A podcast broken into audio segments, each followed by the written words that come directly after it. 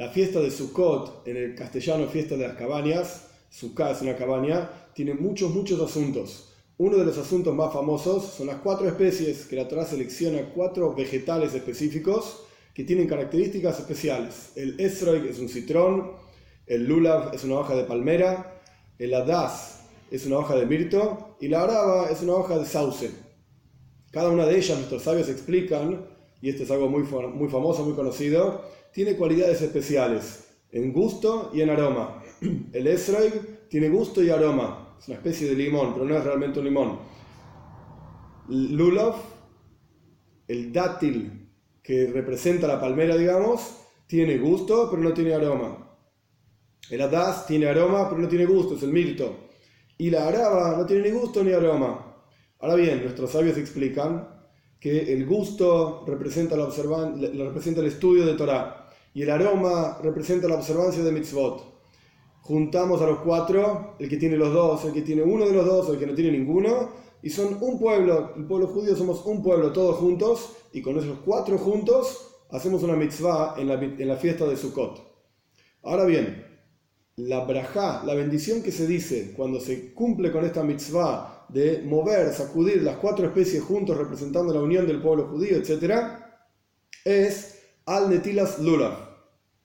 Decimos una bendición, Dios nos dio estas mitzvot de mover, sacudir, sacudir, tomar el lulav, la hoja de palmera.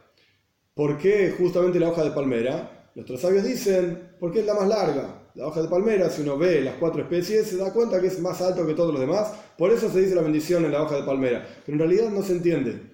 El que tiene mayores cualidades es el esroi, es el que tiene aroma y gusto.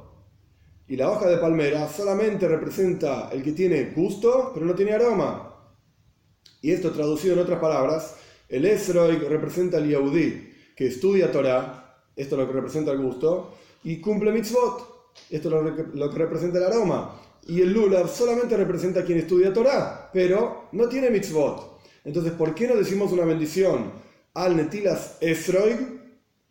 O por lo menos al netilas arba minim, tomar el esroig, tomar las cuatro especies. ¿Por qué la bendición es al netilas lulav? Tomar solamente el lulav. Y la idea es la siguiente. El lulav representa el estudio de Torah, como dijimos anteriormente, y hay una diferencia fundamental entre la unión, el vínculo, el apego a Dios del Yehudi a través del estudio de Torah y la observancia de mitzvot. En la observancia de una mitzvah, el Yehudi es como una merkavá, como si fuese una carroza unida a quien dirige la carroza. Quien dirige la carroza representaría a Dios y la carroza en sí, unida a quien la dirige, es el Yehudi cumpliendo una mitzvah. A pesar de que es una unión impresionante, porque la carroza sigue todo lo que el conductor de la carroza haga, sin embargo, continúan siendo dos cosas. Está la carroza por un lado y el conductor de la carroza por el otro. Sin embargo, por el otro lado, el estudio de Torah representa en el Yehudi una unión con Dios, un vínculo, un apego impresionante que no hay nada como esto en el universo. Porque cuando la persona estudia Torah, Dios está en el interior de la persona y a su vez la persona está rodeando a Dios.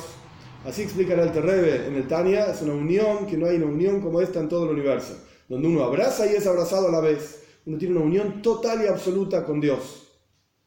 Entonces, la braja, la bendición que decimos para mover estas cuatro especies es Alnetilas Lulav. Porque la persona que tiene estudio de Torah tiene un apego con Dios muchísimo más profundo que aquel que cumple mitzvot. Ay, pero el etrog también cumple mitzvot, porque dijimos que tiene gusto y aroma. Tiene, tiene estudio de Torah y observancia de mitzvot.